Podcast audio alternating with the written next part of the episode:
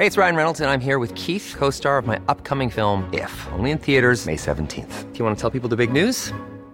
All right, I'll do it. Sign up now and you'll get unlimited for $15 a month in six months of Paramount Plus Essential Plan on us. Mintmobile.com slash switch. Upfront payment of $45 equivalent to $15 per month. Unlimited over 40 gigabytes per month. Face lower speeds. Videos at 480p. Active Mint customers by 531.24 get six months of Paramount Plus Essential Plan. Auto renews after six months. Offer ends May 31st, 2024. Separate Paramount Plus registration required. Terms and conditions apply if rated PG.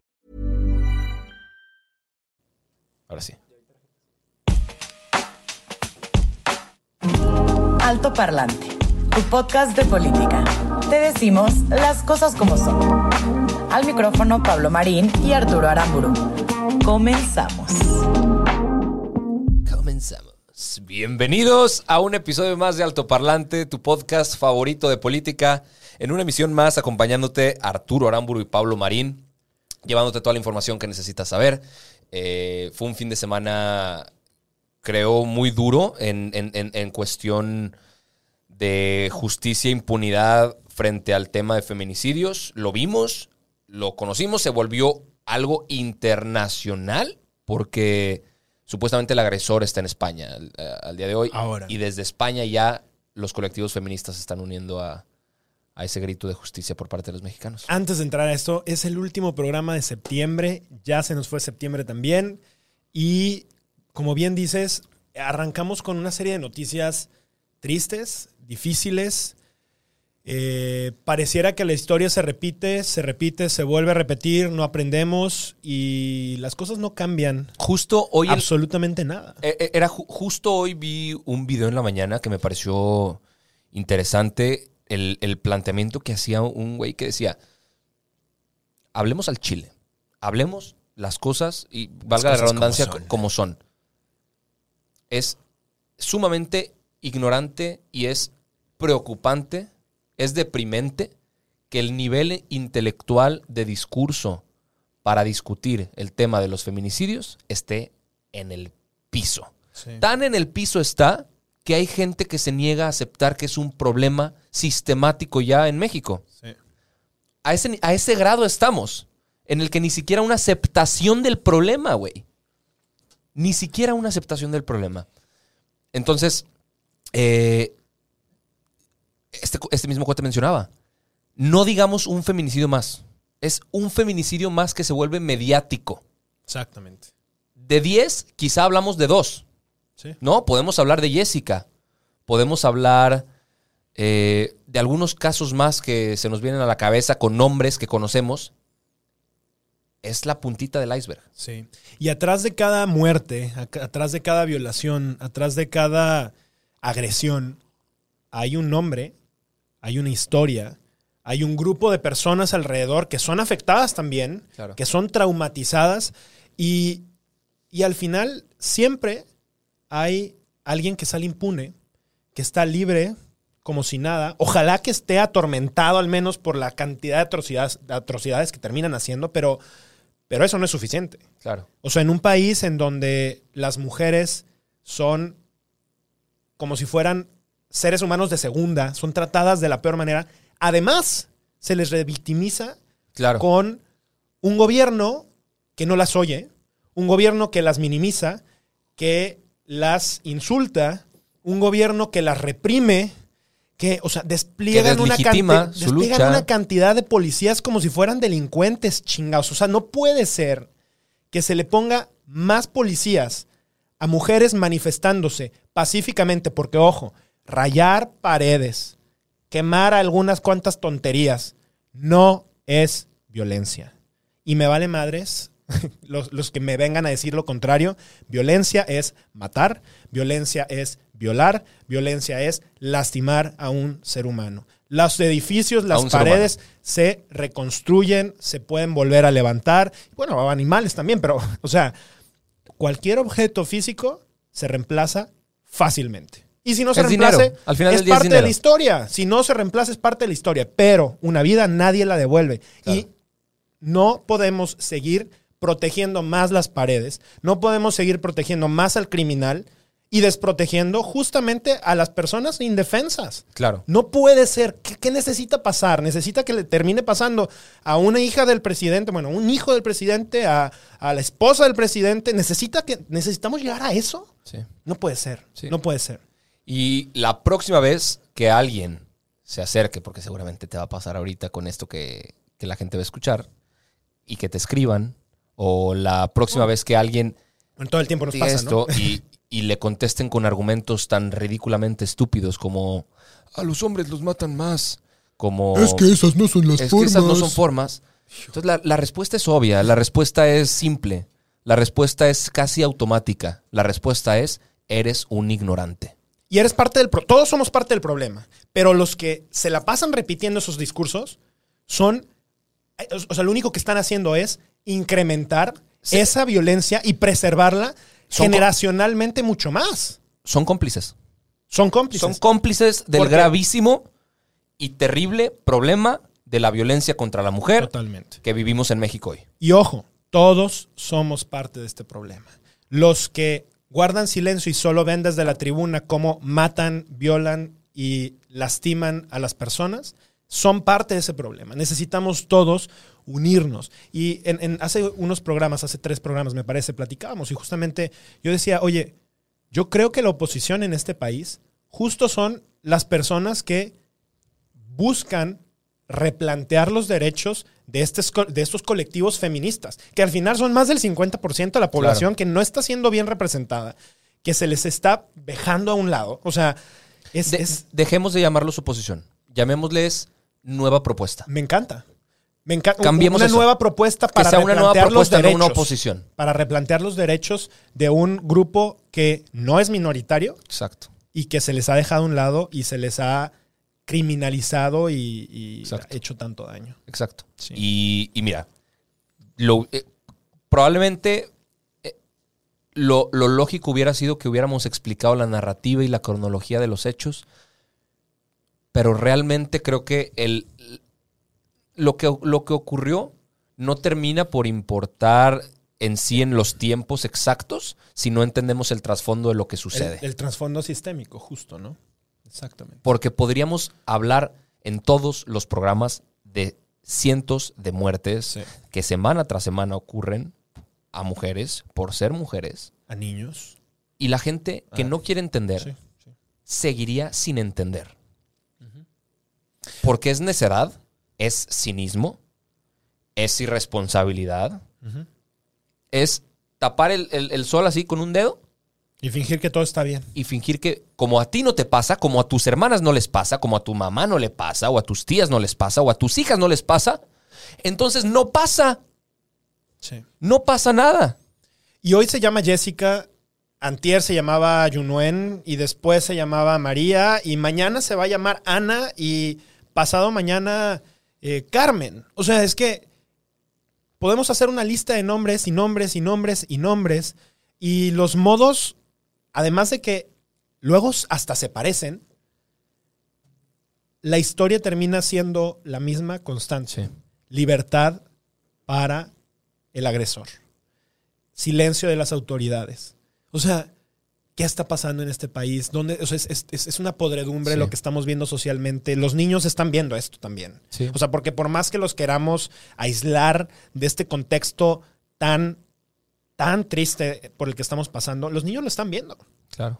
Y esta chica, Jessica, era una maestra de primaria, kinder, o sea, er- o sea e- era una, una chica que estaba tratando de hacer su mejor parte en formar de la mejor manera ciudadanitos, Claro. ¿no? O sea, que eventualmente se convertirían en, en seres humanos de bien. Y hoy no está. ¿Cómo le explicas al grupo del que ella era maestra lo que le pasó? A mí me pasó estando en primaria. Mi maestra de, computación la mataron. Y, y a la fecha es algo que recuerdo perfectamente. O sea, después de dos días desaparecida, apareció en, en la primera plana del periódico su cuerpo. Y mi papá compró el periódico, no se dio cuenta de lo que venía, me lo pasa y yo, eh, estere, estere. eh. O sea, mi shock fue terrible. Y, y- y no se lo deseo a nadie. Pero esa es Claro. una historia que sucedió hace varios años, no vamos a decir cuántos, pero cuántos, cuántos suceden todo el tiempo. Sí. Y, no sé, o sea, de verdad es una impotencia terrible. Además, cuando se manifiestan, ver cómo las repliegan con gases lacrimógenos, con una cantidad bestial de policías como si fueran realmente delincuentes, tienen todo el derecho a manifestarse, tienen todo el derecho a manifestarse con la rabia de, de la impotencia que te da vivir una circunstancia de este tipo. Que los hashtags dejen de ser hashtags y se conviertan en realidades. En acciones. Ni una más. Y vivas las queremos. Así es. Y créanme que trabajo nos va a costar el retomar un poco el, el programa y hablar de otras Sí. noticias en un tono distinto después de que hemos comentado esto. Probablemente Duele. a algunos les cause un mal sabor de boca, proba- probablemente a algunos les incomode. Me vale madres. Vale hablar Necesitamos hablar de esto. Sí. Si no te gustó escucharlo, medita el por qué. Y si crees que algo tienes que cambiar, ve y cámbialo. Vamos a cambiar de temas. Eh, digo, ni- me- es más, tengo una buena noticia preparada. Y creo Sí, que, creo que, hay vale la romper, pena Por favor. romper este Venga. ciclo un poco y hablar de buenas noticias. Sí. Y es, es una noticia muy interesante porque existe un, un chavito, eh, joven, muy joven, que se llama Tomás Cantú, que ganó las Olimpiadas Internacionales de Matemáticas, ganó medalla de oro en la edición de este 2020 y es, es un logro bien interesante y bien fregón para, para el país. Aparte no fue el único, él ganó oro, pero cuatro estudiantes más obtuvieron bronce, uno recibió mención honorífica. O sea, estamos hablando de la competencia más importante de matemáticas a nivel mundial.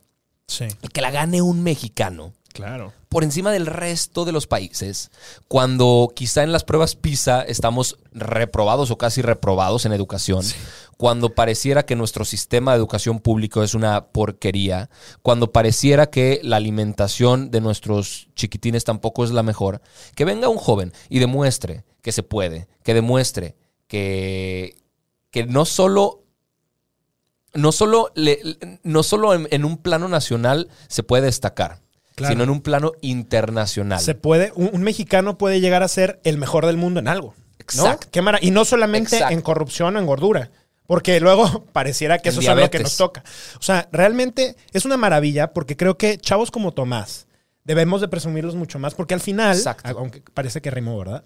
Eh, porque realmente son esos ejemplos los que el día de mañana a los chavitos que hoy están en, en primaria, en kinder, necesitamos que vean y que algún día aspiren a convertirse en alguien como él. Totalmente. O sea, al final Tomás es consecuencia de algo que tanto sus padres como maestros han hecho adecuadamente y probablemente tenga una capacidad eh, extraordinaria, pero muy probablemente, porque eso es lo que sucede en muchos de estos casos, lo que hay atrás de él es muchísimo trabajo Sí. y muchísima dedicación para realmente convertirse en el número uno en matemáticas de su generación, ¿no? O sea, de, de- a, a nivel mundial. Totalmente. Ojalá que, que estos casos los sigamos viendo. Si no mal recuerdo, me dijiste en la mañana que lo preparó la, La UNAM, UNAM. ¿cierto? La UNAM. Aplausos para Tomás, aplausos para, Para la UNAM. y para todos los que están alrededor. Aplausos para aquellos que apuestan por una educación de calidad para niños que, cuya inteligencia no les permite estar en un sistema escolar eh, pues, re- regular, ya- llamémoslo así.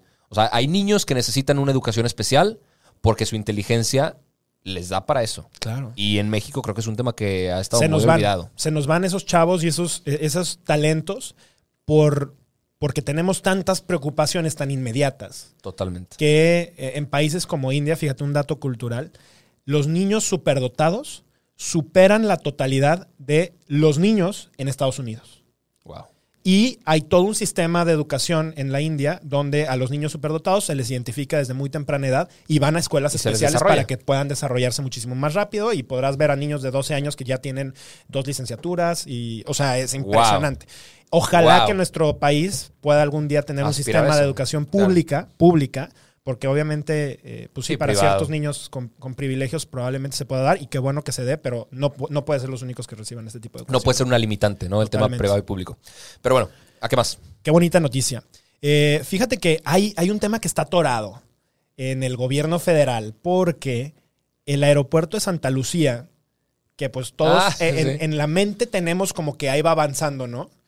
Pues resulta que desde hace tres meses tienen una riña durísima porque un grupo de ejidatarios de... Podemos hacer una pausa y ahorita repites eso, porque lo que acabas de decir me parece bien interesante. A ver, venga. Y perdón que interrumpa así, pero en nuestra mente pensamos que estamos avanzando. Sí. Con este proyecto Y con, y con algunos Bocas otros. Y con todos. Nosotros pensamos que durante nuestra vida diaria, en el paralelo, las obras están creciendo y se están construyendo. y la Tan solo la semana pasada, Dos Bocas se inundó. Pero, o sea, no, no, no se encharcó. Se, Se inundó. Oye, claro, es que es un manglar. O sea, No, pero se- por supuesto no que se eso- podía mover un gramo de construcción porque estaba hasta inundadísimo. Sí, decían que se, que se secaba en 30 minutos. Por supuesto que, digo, la- las personas que viven allá dicen, no, es que esto cuando llueve, llueve y tarda meses en secarse. ¿Qué Pero está pasando en Santa Lucía? resulta que las personas de la comunidad de Xaltocán eh, es un pueblo que los tuvieron que literalmente eh, mover, porque pues al final están dentro de las obras Los que el aeropuerto de Santa Lucía tiene que, eh, donde tienen que construirlo. Y pues obviamente al inicio les habían ofrecido una cantidad de hectáreas y después les están dando menos. Entonces, imagínate que a ti te dicen, oye, mira, son ustedes 10 los que vamos a mover y les vamos a dar mil metros cuadrados. Entonces les vamos a dar pues, 100 metros a cada uno, ya más o menos pues, se reparten, todos están de acuerdo y al final cuando les entregan, les entregan 700. ¿Cuánto le toca a cada quien? Oye, no, pues es que yo quiero mi siempre, yo ya, ya había empezado acá y entonces empiezan a pelearse. Y el riesgo acá es que pues ya empieza a escalar esto un conflicto de violencia social en donde ya eh, es generada por el gobierno federal porque están haciendo malas cosas. eh, y ya dijo la, la secretaria de gobernación que esto se convierte en un problema de seguridad nacional porque está involucrado el aeropuerto y esto está retrasando obviamente más el tiempo de entrega de las obras. O sea, no, va- Eh, no, no lo van a acabar para cuando habían hasta dicho. ahorita tienen tomadas 128 hectáreas, pero el conflicto real, está, estamos hablando de alrededor de 432 hectáreas. Entonces, eh, bueno, por su- siempre hemos sabido que no lo van a entregar a tiempo, ¿no? O sea, yo creo que eh, eh, si algo caracteriza a este gobierno es esa informalidad. De eso, el- los tiempos valen madres, porque realmente son No importan. los tiempos del Señor. Sí. Pero, pero realmente eh, lo, lo triste es que justo no se les han cumplido las cosas y ya está escalando un tema donde socialmente le está afectando a la gente, ¿no? Sí, sí. ¿Y qué, qué- qué va a pasar? O sea, ¿los van a, los van a están quitar esperando, o...? no, están a la espera de reunirse por tercera vez con eh, la Secretaría de Desarrollo Agrario, Territorial y Urbano eh, y con la Secretaría de Gobernación, la, el director general de coordinación interinstitucional de la CEGOV, y pues para ver qué onda, pero pues al final no les han resuelto, llevan tres meses ahí de plantón y... pues, Ojalá, ojalá, y, a ver, y ojalá esa reunión prolifere, ¿no? Y que, que sea una reunión por un conflicto territorial que pueda pasar. Que por cierto, si me permites hacer un paréntesis, interesantísimo mencionar y muy importante comprender lo que está pasando entre Armenia y Azerbaiyán. Eh, están, se acaba de desatar una guerra entre los dos países. O sea, un conflicto bélico que va en serio. Sí. Que lleva décadas, décadas de historia en la que no se ha podido entablar un, un consenso por un pedacito de tierra que están, que están intentando pelearse. Y este fin de semana se, se detonó, se detonó ese, ese conflicto de nuevo, creció muchísimo. A ver Sí. qué pasa por ahí. Sé que no son temas mexicanos, pero para quienes escuchan esto, volteen a ver. O sea, volteen a ver que allá Sí, también está pasando y, algo. y digo, obviamente, eh, cualquier cosa que vaya escalando les vamos a platicar por acá y los Sí. vamos a tener al tanto. Correcto. Sabemos que los, los temas internacionales les interesan mucho y nos interesa también eh, ir- irnos metiendo a ese otro tipo de planos, Sí. aunque estén un poquito más lejos, al final también nos terminan afectando. Sí, totalmente de acuerdo. Ahora, si me permiten, allá en casita, eh, si me permites tú también aquí en el estudio, Lo Pablo, voy a pensar. voy a pasar a una información que México mágico, güey. Esto pasa en el México mágico. Hay una señora que se llama Yasmín Bolaños López, un nombre que yo jamás había escuchado. Que probablemente Eh, nadie de los que nos está escuchando A haya ver, sí. escuchado. No, no, esta- No es una figura pública. No figura. Eh, es que a la madre, güey, no sé ni cómo empezar esto. Ella fue una oficinista que tenía un sueldo de 2.800 pesos mensuales. 2.800 pesos. 2.800 pesos mensuales. Por seis meses, desde mediados del 2018 hasta finales del 2018. Y de repente, como por arte de magia, sin rastro alguno y sin saber por qué, ni cómo, ni cuándo, de repente consiguió un contrato de adjudicación directa por 3.4 millones de pesos por el AMLO Fest del año pasado. Ok. O sea, el pri- el- el- el- la celebración del primer año del triunfo de Andrés Manuel. Ya. O sea, pero sí es un evento de gobierno federal. Sí. Re- hasta ahí pues podría parecer extraño, pero pues X, ¿no? Eh, hay dos temas importantes. Número uno, la empresa que supuestamente está registrada y demás, no tiene oficinas, no tiene bodegas, no tiene ella registro como empresaria. Pero tiene que tener algún tipo de RFC en donde esté en su domicilio fiscal. pero no hay nada en ese domicilio fiscal. Ah. Y ese fue el más chiquito de los contratos que recibió. Ella fue la que produjo el grito este pasado sin Ya, gente, La antorchota. que les costó 12 millones de pesos. Ok. Y el pasado, que les costó 9 millones de pesos. Todo organizado por ella, todo organizado por su empresa, después de haber sido una oficinista que ganaba 2.800 pesos mensuales y que no tenía ninguna empresa, de repente recibió, Ahorita con esos llevamos Con- como 25 millones No, de pesos. tiene más de 60 ¿Cómo? en contratos. 60 millones de pesos en contratos para eventos y nadie sabe quién es. Oye, y, Nadie sabe quién es. ¿y será que, o sea, ella es, es, es la tapadera de, obviamente, de alguien más, ¿no? O sea, o, Ay. o simplemente, a ver, tam- tam- tampoco tenemos que pensar mal de ella, ¿no? Capaz ella realmente, pues, sí es... De la noche es, a la mañana hizo una empresa. es brillante y tiene una empresa capaz de, de darle ese tipo de servicios. Ahora, yo sí creo que Ay, habría conflicto de interés. ¿Por qué? Porque no puedes ser juez y parte. Al final el gobierno federal decide a dónde se va. Y si tú trabajas en gobierno federal y te lo dan, pues eres juez y parte. Y eso hay un conflicto de interés Claro. y en automático eso ella- es una forma de ella no, corrupción. ella no- ella no trabaja en gobierno federal. Ah, ya no trabaja en gobierno. No, no, no. Fue oficinista en un despacho fiscal. Ah, Se salió. O sea, nada, nada tenía que ver con nunca ha gobierno trabajado federal. en gobierno federal. No, no, no. Ah, yo entendí otra cosa. No, no, nunca, nunca trabajó con Ah, gobierno bueno, federal. Pues entonces. Pero pasó de ser un oficinista que no, o sea, que- cu- Ya. cuya chamba era esa únicamente, a tener 60 millones de pesos en contratos. He ahí el problema. Ya. Y no hay rastro, no hay, no, no es localizable la persona, el domicilio fiscal no existe, o sea, vaya, no, no hay nada registrado ahí. Eh, no se pagaron impuestos. Es- esa es la bronca. ¿Dónde está la unidad de inteligencia financiera? Que por cierto. podrían rastrear lo que quisieran. Acaban, acaba de decir el titular de la unidad de inteligencia financiera, digo, ni siquiera vamos a ahondar porque pues es un chiste, que ahora está investigando a Peña Nieto y a Felipe Calderón. Y incluso dijo, bueno, yo nada Es más estoy chiste. anunciándolo porque yo no tengo la culpa de que ellos tengan manejos sucios y corruptos. Bueno, sí, Sí. eh, pero al final termina en un tema claro. político, ¿no? Claro o sea, que qué, triste que una unidad que tendría que hacer investigación real, que una unidad que tendría que realmente dar resultados y aumentar la recaudación y hacer realmente inteligencia financiera, no use inteligencia, sino simplemente use movidas políticas para Claro. inhibir, para acabar, para silenciar y echarle ahí Claro. insecticida a la Yo- competencia. Yo no sé cuánto nos cueste como país tener eso, ¿eh? Tener una WIF. No sé cuánto nos cueste, cuánto presupuesto le den. No o sea, sé. si realmente recuperaran los impuestos que deben, pues se puede pagar sola y debería dejar un extra. Y no creo. Hoy no creo. No creo que ni siquiera recuperen Pues, lo que. ¿Cuáles golpes fuertes hemos visto de ahí? Ninguno, ¿verdad? No sé, sería Sería interesante hacer un recuento. Sí.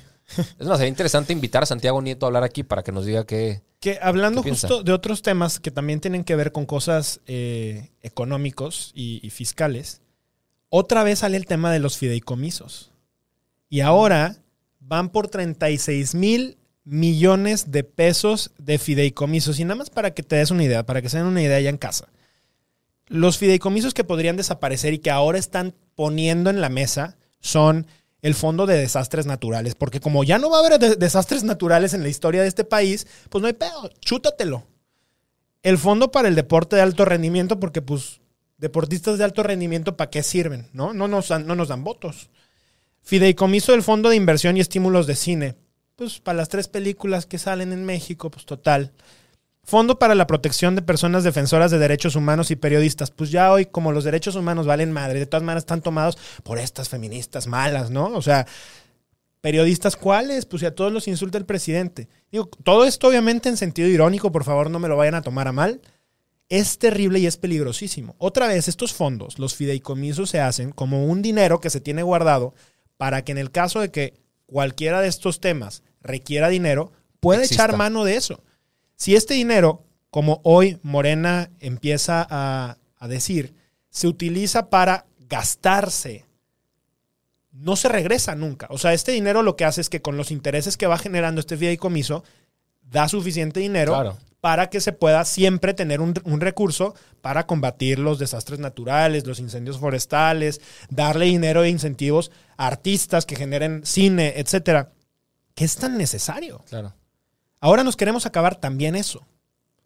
Y mientras tanto, los ciudadanos acá sentados viendo la novela, tranquilos, porque pues, bueno, pues total, eso, Sí. ese recurso ni siquiera era mío, pues sí era tuyo. Sí. Y es parte justo del dinero que tus impuestos generan cada que compras algo y cada que recibes un sueldo. Sí, sí, sí, sí. Está preocupante. Porque limita la calidad de Porque vida va- de muchísimas personas. Van a, ¿eh? van a tener más dinero de dónde gastar, mal, mal administrar, darle un poquito más de respiro a sus obras, a sus programas, que eventualmente van a caducar, que eventualmente ya no van a tener vida. Que eventualmente alguien se lo va a terminar robando como ya ha pasado tantas veces. Claro.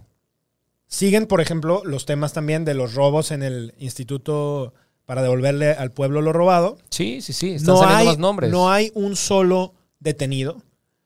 Ahora Andrés Manuel, a este señor que hablamos, por cierto, el programa pasado, si no saben de lo que estoy hablando, por favor vayan y véanlo, porque la verdad es que damos todos los detalles de esto. Ahora Andrés Manuel dijo que no, es que este señor pues es un académico, no sabe mucho. Es un tipo que estuvo con él desde la universidad casi, o sea, y ahora lo- imagínate qué, qué gacho que te traicionen y que te hablen así de ti después de toda una carrera política Sí, juntos. sí, sí. Eh, está habiendo un, un cuarteamiento muy fuerte en la cuarta transformación. eh, ¿Viste que, viste que le tiró a los medios también muchísimo. Bueno, que, variar, que se ¿no? puso a, a contar en su mañanera cuántas columnas hablaban a favor de él, cuántas columnas eran neutrales y cuántas en contra. Resulta que él dijo que La Jornada, el periódico La Jornada, era la que, menos le tiraba. la que menos le tiraba. Güey, o sea, son, son el tercer medio que más dinero reciben de gobierno. Ah, mira. Entonces se, se metió el, el- el pie él solito porque se pusieron a investigar. Reciben demasiado dinero. O sea, de tan solo enero para acá han recibido 7 millones de pesos la jornada.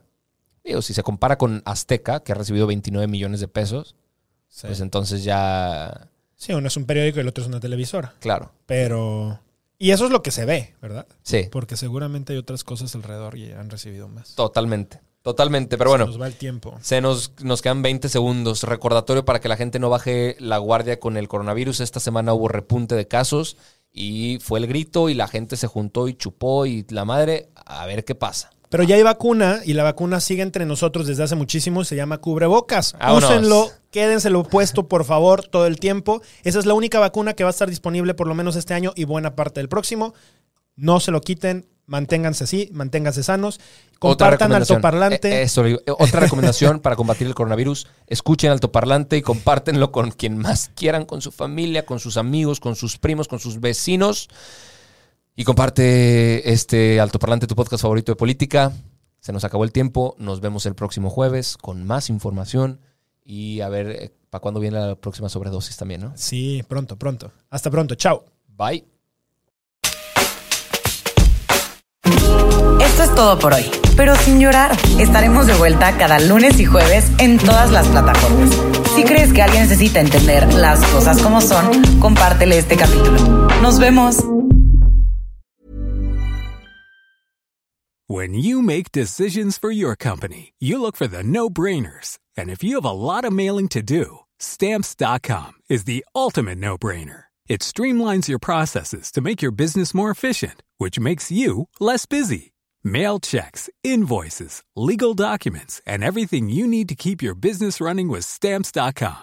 Seamlessly connect with every major marketplace and shopping cart. Schedule package pickups and see your cheapest and fastest shipping options from different carriers with rates up to 89% off USPS and UPS rates. And with the stamps.com mobile app, you can take care of mailing and shipping wherever you are. Make the same no-brainer decision as over 1 million other businesses with stamps.com. Sign up with code program for a 4-week trial plus free postage and a free digital scale. No long-term commitments or contracts.